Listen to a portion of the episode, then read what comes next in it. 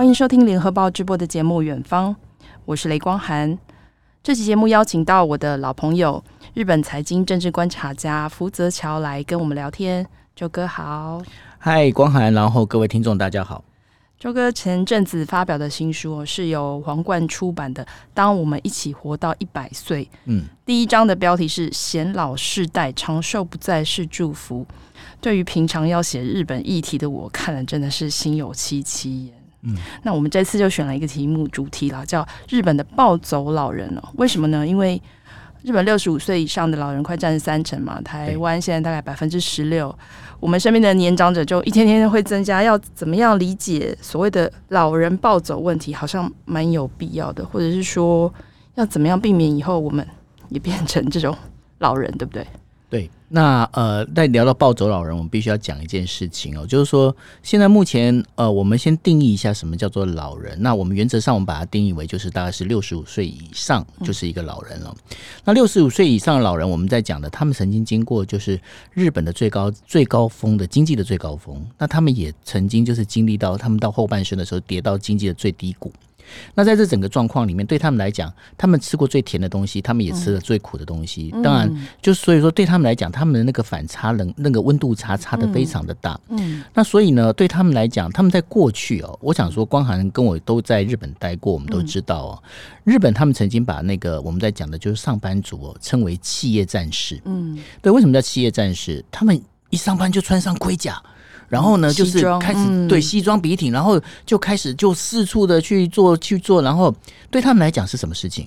就是说他们的唯一，甚至我在讲，有时候我在笑他们了，他们有点像什么？有点像公蚁，你知道吗？嗯，反正呢，就鞠躬尽瘁，死而后已那种概念。嗯，那但是呢，他们发现，哎，天哪！为什么等我退休之后，世界好像变得不一样了？嗯，当我退休之后，过去我们我们在这个退休之后，我们对很敬重长辈的，哎，年轻世代怎么会把我们当成好像不是那么一回事？甚至觉得我们是很讨人厌的。那对他们来讲，他们就会出现一种状况，什么状况？就是说，哎，那。我过去，我在这个一，我这等于说，我们在讲说人生哦，人生的阶段里面，呃，过去我们在讲的其实是一个所谓的三阶段，嗯。什么叫三阶段？哦，我大概是二十岁以前，我都在做求学。我到六十五岁以前的话，哦，六十五岁到二十岁这一段的话，我是在努力的工作。对。然后呢，我大概六十五岁，一直到我我死的八十五岁，一般来说，我们在平均年龄到八十岁哦。在这段当中的话，是我哎好好的享清福、享清幽的时候。可是，可是，可是，可是我这个到了六十五岁，我退休之后，发现我好像没办法讲清幽。哎，嗯，对啊。这个国家国家给我的那个就是老人年金不够我花，因为物价物价上涨了。然后呢，再来，我居然我居然还可以活得比较久，哎，嗯，对，那然后。底下的年轻人都会说：“你们就是把我们的低垂果实全部吃掉了，老害。”对，所以你们是老害，我们开始讨厌你们了。嗯，那所以呢，对他们来讲，他们就觉得说，怎么世界跟他当时设想的完全不一样了？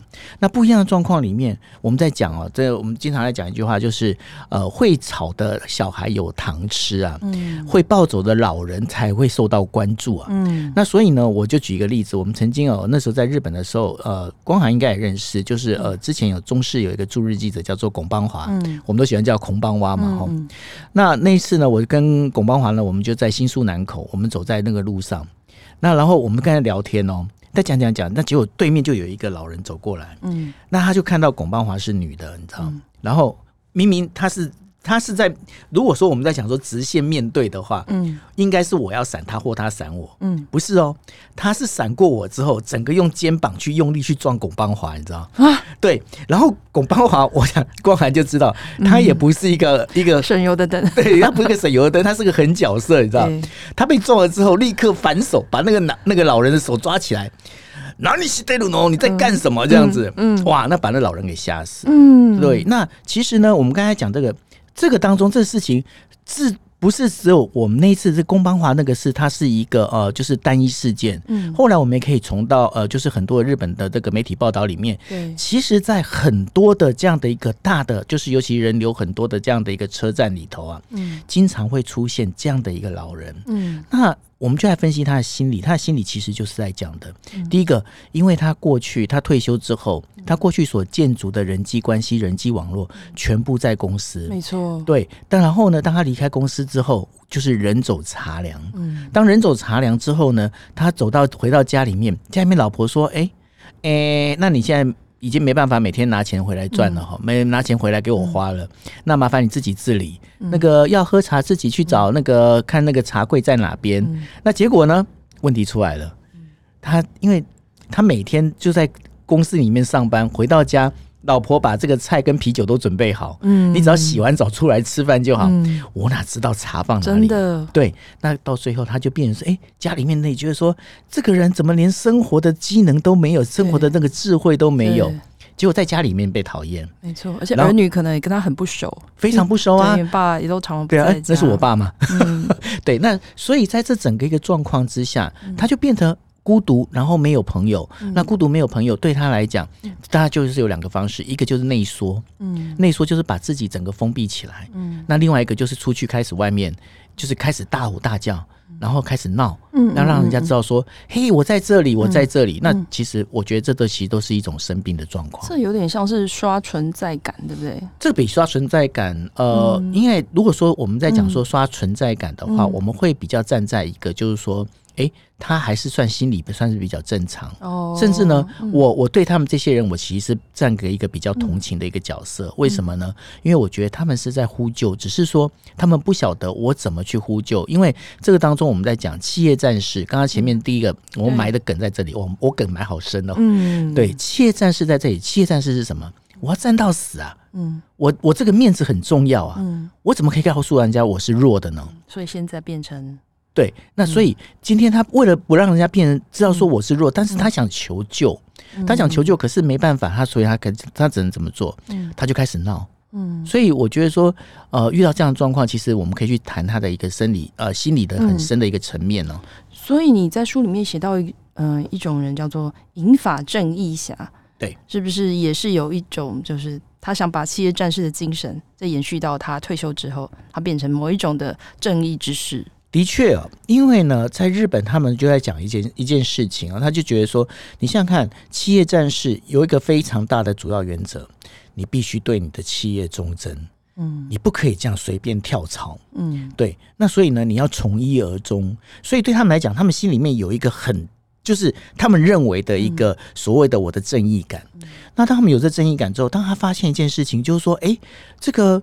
比方说，有一些那时候我们在讲，就是呃，在疫情之前，二零一九年十月的时候，嗯、那时候不是说呃，就是在征税嘛，从八趴呃，就是呃呃，应该说消费税，从八趴增加到十趴。嗯，那增加十趴的时候，那当然那时候有就是可以在里面吃跟在外面吃有分开呀、啊、之类的这样子。嗯、就是外带比较便便宜，内用比较贵。对，内用会比较贵。就是外带你还是维持原来的八趴，嗯、然后你这内用的话是十趴这样的一个做法。嗯、那这时候就开始就很多的这老人反正闲闲没事做，就要看哎、欸，你看雷光涵哈的跟那个店员讲说我要外带，结果他就还坐在里面吃，嗯，就开始在做这个纠正。那那他就会觉得说，我做的没错啊，这是社会规定的、啊。但是有很多人就觉得说，为什么要做这件事情？对，那还有那什么，就是在我们在讲说二零二零年的时候，那时候呃，这整个日本他们进入紧急事态宣言之后，那有很多小朋友被要求要戴口罩。嗯，但是呢，有你知道吗？那个戴口罩，我想光涵自己也有小朋友，大家知道，有些小朋友其实口罩戴不上去的，就是他戴不住。嗯，那戴不住怎么样？有一些小朋友就把它拉下来。那尤其小朋友就比较皮嘛。对。那然后你知道这老人他们就会怎么样？嗯，就会说，当场就在骂小朋友，你为什么不要？为什么不可以？骂到哭。而且大家有没有发现一件事情？我刚才举几个例子里面，这些老人，嗯，他们会找比他弱小的，嗯，来做这件事情。那这就是为什么，这就是为什么我说他在求救的一个原因。嗯，他如果真的是有正义感，他如如果真的是觉得说，啊，这个是我必须要维持正义，那我说实话，今天他可能到看到一个人高马大的，他也要直接去跟他讲，他为什么不去做这件事？因为他他有算过，他自己知道说 我的这个这样做下去的话，到时候谁惨，你知道吗？也就是说，他当他有某一个暴走老人撞到龚邦华的时候，他没有想到这个女孩子 对，对 看起来龚邦华看起来弱弱的，哎、欸，没想到还会来个反手反手把他夺下来，所以所以这就是我觉得，因为这个后面的那个后续就很有趣，因为龚邦华把。啊，把他这样拉下来之后，嗯、然后真的宫邦华就要一脸要赏他一巴掌回去，你知道吗？嗯，那所以他就整个一个吓呆，他不晓得该怎么办。嗯，对，那你就可以知道说，其实他其实非常的，我们在讲他的内心是非常的 weak，非常的那个脆弱的。对，而且现在，嗯，我们所谓的日本的团块世代，就是战后婴儿潮的人，现在大概都超过七十了吧？对，对不对？然后，嗯，我知道。嗯，几几年前日本有个客服中心，他统计说，哎，利会利用这种客服客顾客电话的人有呃百分之三十五，大概都是六十岁以上的人。那其中会来客诉的，大概有四成都是这些银发族，应该就是因为这些背景因素。这个除了这个背景之外，还有另外一个原因。嗯、刚刚我们跟大家提到了，就是说年纪大之后没有朋友。嗯没有朋友，其实他想找人聊天。嗯，真的。对，那所以呢，你会发现哦，就是呃，刚刚光涵在跟大家在讲的这些事情里头啊，你会发现一件事情，就是说，其实他们在客诉的内容哦，内容里面其实都很多。明明在那个客服中心的人会觉得说。你在讲什么？嗯，但是呢，他其实就是想要跟你聊天而已，嗯、因为他想要跟你说话而已。嗯、那这，但是这已经造成了说我们在讲的 call center 哦，嗯、很大的一个负担，嗯，就出现在这边。这就代表说，这些老人其实我们到最后会发现一件事情，他们面临的一个比较大的问题叫做孤单。是是是，当然也有专家认为说，造成这些所谓的客诉的问题，也许是因为日本的所谓的 omotenashi 啦，就是有点。呃，这种就是以这顾客至上啊，然后所以不管你的消费是贵的还是便宜的，都是用很平等的方式对来呃服务他的顾客，这是他们的其实是他们的服务的一个优点啊。是，嗯，对。然后呃，刚才有讲到这个在车站，嗯，就是很多人嗯。呃可能在车站动粗啊，或是骂人是这件事情。我知道好像在医院其实有发生过一些，就是所谓的医院的暴力事件。在上个呃上个月的时候，发生在埼玉县。埼玉县呢有一个就是大概是六十五岁的一个呃。嗯，这已经算是那个大叔了哈。嗯，六十五岁的大叔呢，然后他有一个八十五岁的妈妈。嗯，那八十五岁的妈妈，那后来呢，就是他其实就是一直都这个大叔一直希望让妈妈呢可以插管延续生命。嗯，可是呢，后来医生就判断说他其实不能插管了。他就是后来就妈妈就就是这样子就老死就。过世了，是。那结果这个六十五岁大叔完全不能接受这件事情，嗯，然后呢，把这个医生呢找到家里面要把他问清楚，嗯，那医生呢就带着这个，就是医生就跟另外两个，就是我们在讲的，就是包括了呃，就是看护师啊，这总共总共三个人去，嗯，结果呢，这个六十五岁的这个大叔啊，拿起猎枪，嗯，要逼问这个这个就是医生说，到底你为什么让我妈妈死掉？因为其实这整个一个过程，其实很很就是完全是妈妈是整个就是因为我们在讲说年纪大了老死，但是呢大叔就认为这不能接受，对，那就不能接受，就是你就是没给他插管，嗯，那然后呢就开枪把这医生给杀了，对，那把这医生杀了之后呢，结果呢后来就是大家在查的时候才知道说，因为这六十五岁大叔他自己已经二十几年没有工作了。嗯，那然后呢？其实他们在研判，必须要讲这在研判，因为目前警方还在这个调查真正的原因。嗯、那目前最大的可能性，研判最大可能性，就是因为呢，大叔其实不是真的爱妈妈，而是真的就是把妈妈当成了就是躺在床上的经济支柱，就是要领他的你。用他的年金来过活，对，那这个也是变成造成了一个我们在讲的，因为过去呃，我们曾经提过有关，包括就是七零四零八零五零问题哦，嗯、那现在这个问题已经往上延伸到九零六零问题，嗯，就是七零八零，就是说。意思是说，呃，两个人老的人照顾老的人，就是老老看护。对，那七零七零四零的问题，七零就是爸爸妈妈双亲是七十岁，那四零是小朋友，也也不叫小朋友，就是小他的孩子，孩子，对对对，孩子四十岁。那然后八零五零就是相对的，就如此推演了。所以说，就是用这样的方式，那。这个很多，因为现在就包括了，因为日本长期大概三十几年的一个所谓的经济不景气，嗯、那我们在讲说平成不况，嗯、也就是说平成年间这三十年，基本上日本经济根本没有任何起色，是。那没有任何起色，然后这一群人呢，他们又面临了所谓的那个在就职冰河期，嗯，那然后他们根本找不到一个正职的工作，对。那对他们来讲，反而是让双亲的生命能够延续。我们在讲延续，就要打双引号。嗯对，打双引号。那然后这延续里面，你包括插管啊，他为最主要目的，其实有很多人，他们只是想要多领这个年金。嗯、那你刚才有讲到一些，嗯，他的环境背景的因素，让他可能有一些因为孤独嘛，想要求助，所以有一些失控的言行。那另一方面，有没有什么科学的生理上的解释？嗯，那这当然就是说，我们也知道，因为在呃人年纪大了之后，包括你可能有一些嗯阿阿兹海默症，嗯，或者呢在相关的就是有关的脑部分的话，它会发生一些突变，嗯，会退化，会退化，嗯、那会退化会突变的这些相关的这个状况，都可能会引发引发就是你变得会变得更加的暴躁。嗯，那变得更加暴躁，然后你就无法去控管你自己的一个心里面的一个，就是变成你脑袋里所想的跟你所做的事情，它本身是没有办法去做协调的。嗯、那没办法做协调的这个一个情况之下，当然它也会容易引起这所谓的一些失控的状况。嗯、那有没有什么办法让自己避免成为这样情绪暴走的老人？呃，如果是这个所谓的我们在讲说，如果是病症的这个部分的话，嗯、那当然也是要自己要及早发现嘛，吼、嗯。那另外的话，你说真的有什么办法吗？我觉得说，呃，我自己认为啦，嗯、你身旁的家人哦。是一个最重要的，嗯，对。那你怎么去让你的家人或者是你自己的朋友哦，能够去好好的去了解，然后能够去关心，然后可以自己知道，嗯，这是一个非常重要的一个关键。那有时候我不晓得说，呃，光涵有没有曾经看过有一个日本在嗯，应该是在呃两年前到三年前，陆陆续续有出呃类似的这个我们在讲的就是影片哈。那像渡边谦也演过嘛。就是呃呃，明天的记忆，嗯，这些呃这些影片，我觉得这明天的记忆在讲的是一个算是患了就是阿兹海默症，是对。那然后呢，他的做法里面，他就只好他把自己一天一天的东西，他赶快把它写下来，嗯、把它 memo 下来，那、嗯、用这样的方式在做。因为呃，这个当中其实我们必须要讲，在呃这整个医学的这个角度的，它的分这个医理的这些分析其实是很复杂的。但是我们只能就是从呃就从，因为毕竟我也只是一个记者。一个观察家的一个角色来看哦，嗯，那我会觉得就是说，呃，如果他会这样暴走，另外有一个很主要的原因，嗯，因为当你今天我们在想说，当你今天一醒来的时候，嗯，你昨天的事情你都没办法想起来，你心里面你其实你是会很焦虑的，很焦虑，嗯，对，那然后你会觉得说，我不晓得该怎么办，嗯，那在我觉得会焦虑，不晓得该怎么办的一个情况之下，那。我是不是要让自己的这焦虑能够放下来？嗯，那如果要能够放下来，也许我觉得就像渡边谦他的做法就是一个做法，但我是在在影片里面的做法了。嗯，把它 memo 下来会不会是一个方式，嗯、让自己心能够安？嗯，对啊，因为我自己也曾经发生过，哦，就是一直想不起来。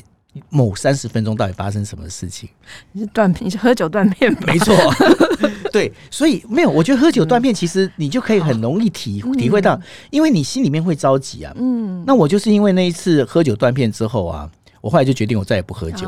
对，因为我会觉得说，那个你你永远想不起来那三十分钟那种对你自己的焦虑，你会你会觉得。很没有安全感，我是不晓得别人怎么样，但至少我是超级没有安全感，因为我不晓得说那三十分钟我到底做了什么事情。对，那如果有人知道我，我不晓得那三十分钟，他把这三十分钟里面他告诉我了我做了哪些事情之后，那那些事情又。不是我会做的，你说我该怎么办？就是一个你会觉得有把柄在别人身上。对，那所以你看哦，嗯，三十分钟都已经让我们能够那么的焦虑了。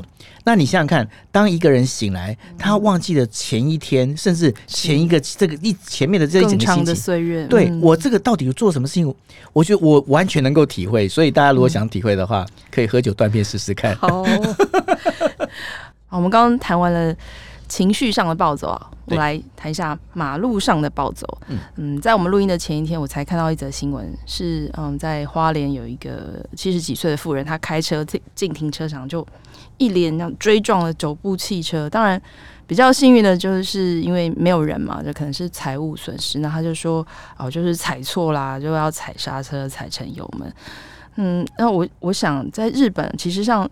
的高龄驾驶这种误踩油门失控，已经造成蛮多的车祸悲剧。最有名的应该就是二零一九年的池袋暴走事件，对不对？对，嗯，那池袋暴走事件呢？那个就是应该是说犯案的这个主嫌啊，他是八十七岁，叫做范总信三哦。嗯那范总信山，他过去呃，如果我没记错，他是在通产省。对，他的通产省是一个高官。嗯，那通产省，大家想说通产省是什么？就是我们在讲的有点像经济部，嗯，这样的一个单位哈，他是经济部非常重要的一个高官。嗯，然后呢，他在那个时代车站那边，就是因为不明原因，嗯，对，然后呢，他整个时速冲到一百公里左右，一百公里左右车速哦，然后呢，刚好就是有一。也就是有一个妈妈骑着脚踏车站的一个载她的女儿，嗯，然后呢就整个啪撞上去，嗯，那那妈妈其实非常年轻，嗯，然后呃就是这个事情发生之后，爸爸非常非常难过，对，那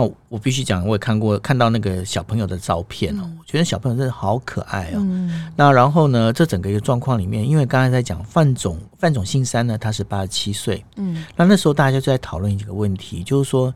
他到底是因为完全是因为我们在讲前面，在前面一段有在讲的，他是因为他生理上，比方说不管是脑部的退化，嗯、或者是他因为因为我们在知道说有时候老人家比较会容易会打盹，嗯嗯，哦、是他到底是不是想睡觉，嗯，或者是有怎么样的一个原因，但是都会觉得说八十七岁，你到底应不应该开车？是是，对，但是这个问题其实就很吊诡，嗯，为什么很吊诡？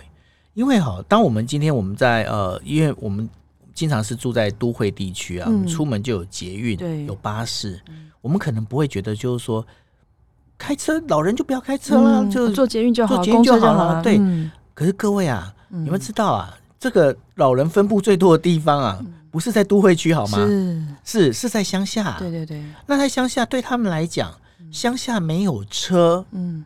没脚了，没脚。对，那我们在前段我们跟大家聊到了，他们需要什么？他们需要自我的一些呃，包括有一些朋友。嗯，那你说他没有车，没有脚，他没办法出去上网啊？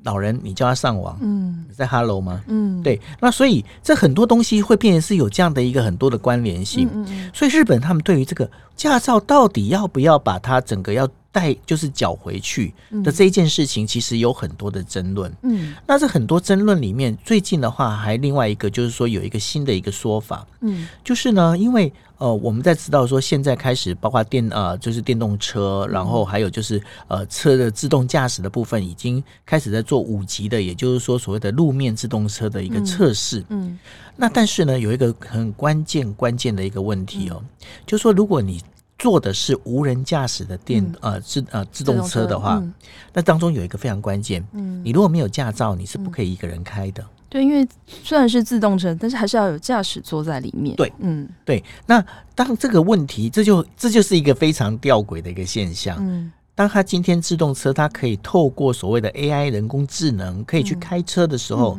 那。他今天也许他可以解决掉我们在讲的，就是说这些偏远地区的这些老人他出行的问题。嗯，但是他如果把呃驾照缴回去的话，嗯，他就没办法去利用这样的一个车子。嗯，那这个东西这个当中的一个矛盾点，总不能叫他重新考驾照嘛？他一定考不过嘛？对对，那他没办法考过去，所以现在有人在呼吁，就是说不要开车。不要开车，但也不要缴回驾照。但是你也不要缴回驾照，嗯、因为未来的这个科技日新月异，它很快。嗯、所以呢，当你今天可以去搭那个所谓的无人驾驶的自动车的时候，嗯、至少你是有资格的。嗯嗯，对。那但是这个当中就变成说，好，那该怎么办？嗯，所以呢，日本他们开始也在这个等于说自动车里面，也就我们在讲的，就是汽车里头啊，嗯，呃，汽车里头。现在必须要跟他讲，为什么我刚才一直在讲自动车？嗯，因为现在过去我们讲汽车，什么叫汽车？嗯、用汽油开的车叫汽车，但是因为现在还有包括电动车，对，所以我觉得自动车可能也许是未来是一个很重要的一个说法哦。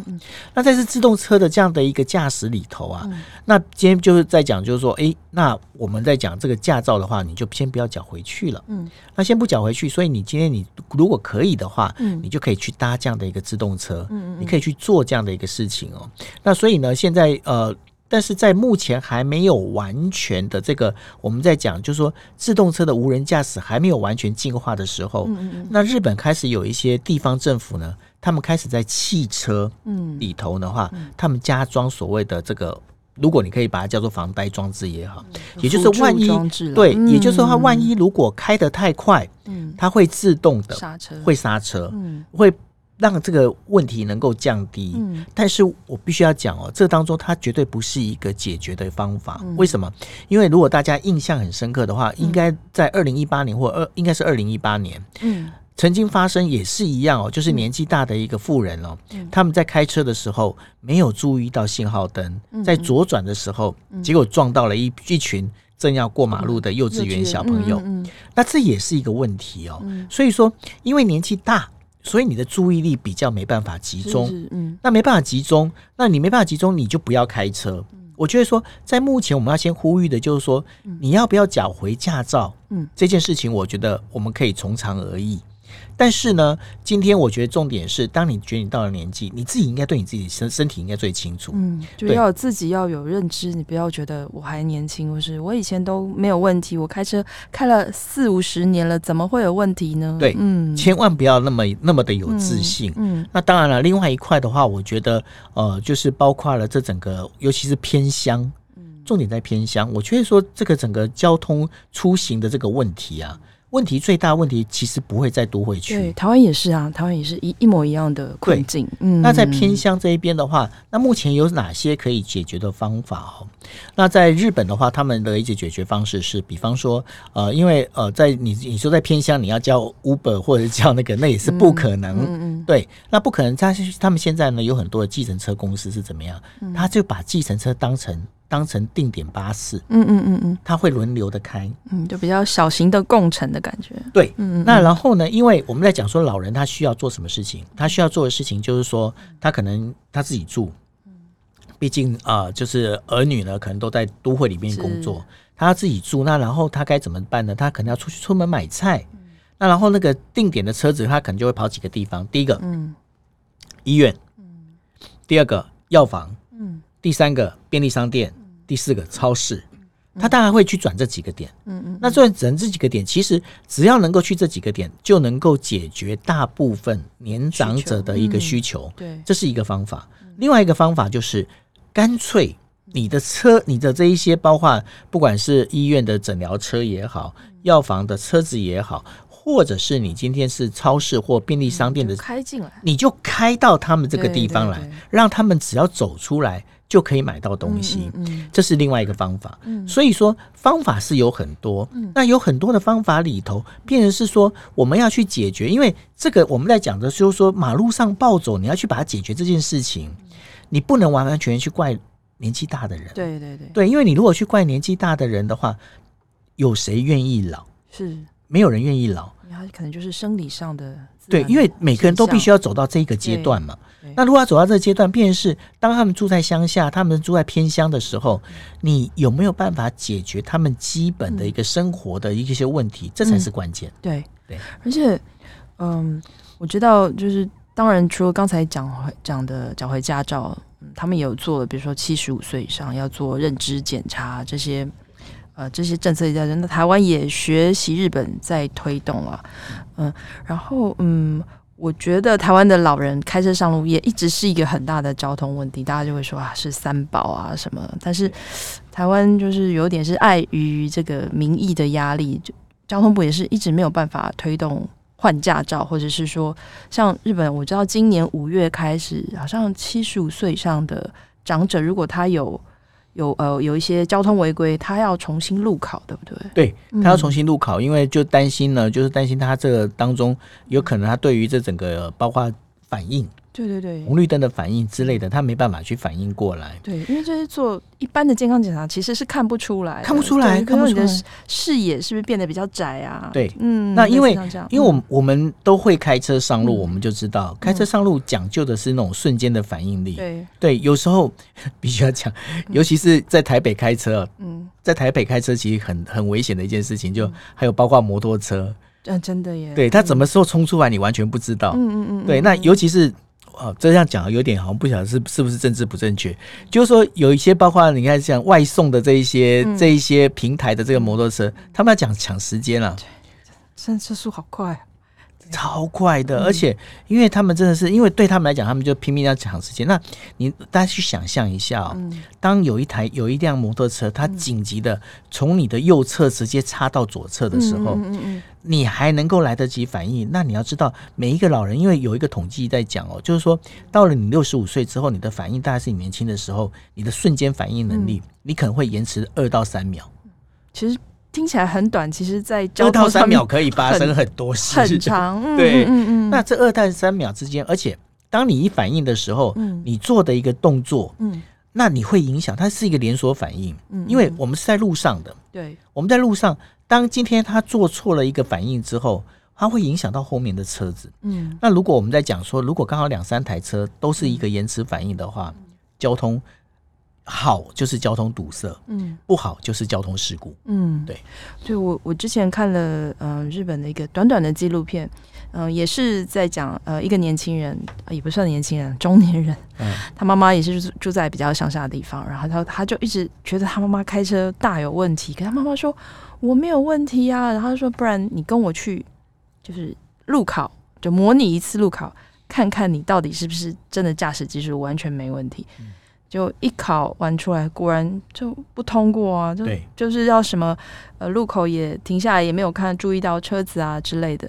但是当然，当然现场这个节目当然就是说啊，就是儿子就说啊，那妈妈你以后就驾呃驾照找回去啊，然后你不要开车，真的太危险。妈妈就会说，可是我住在这个地方。我不开车，我会被人家笑死吧？而且我、嗯、我也没有我我没有地方可以去。其实就像你刚刚说，就好像没有脚了。没错，没错。嗯、对，台湾其实呃，同样面临一模一样的问题。对，因为因为这个驾照缴回这件事情，我觉得他的问题其实是要讨论的层面都非常的广。嗯，因为我们必须要了解的一件事情，就是为什么到现在，不管台湾或在日本，嗯，都只能用劝导。嗯，不能用强制，他还是有行的权利吧？对不对？对，因为、嗯、因为你今天你如果要用强制，你必须要让他能够无忧的，他的出行是无虞的。对、嗯，但是因为出行是人的自由啊，嗯嗯，那你今天你如果是你把他剥夺的自由的话，嗯、这基本上在民主国家这件事情是不被允许的。对对，那所以呢，我觉得刚刚我们在跟他跟大家提到，就是说年长者为什么要为什么要出来？嗯，他为什么要开车？我举个例子哦，因为像我在呃，我之前我在嘉义待过了两年，嗯，那我在嘉义待两年里面，那因为我经常我就是呃，因为是在嘉义上班，嗯，那所以呢，我大概就是从台北就每个就是呃周末回去，然后到礼拜一的时候回台北呃回嘉义这样子，嗯，那到回嘉义的时候，我就经常我那时候会坐计程车，嗯嗯，那我就我会喜我喜欢跟计程车司机聊天，你知道，然后就聊我说，哎，我说你们在这边你们生意最好是什么？嗯，他说。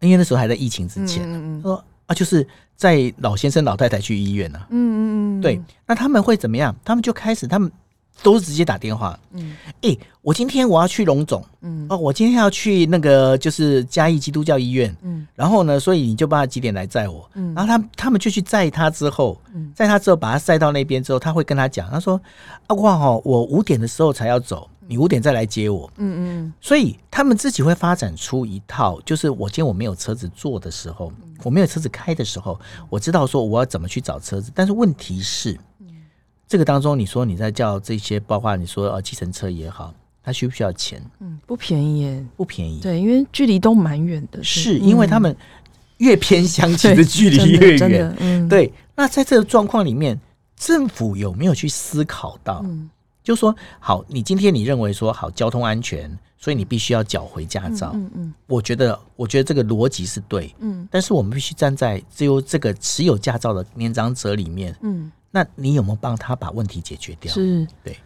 今天谢谢周哥来上节目。人生百年时代到来，当长寿不再是一种祝福，日本的经验很值得台湾参考。希望未来的我们都能够开启老有所用的第二人生。大家可以去看一下福泽桥的《当我们一起活到一百岁》，来体悟一下。谢谢周哥，嗨，谢谢光涵，然后谢谢大家，拜拜。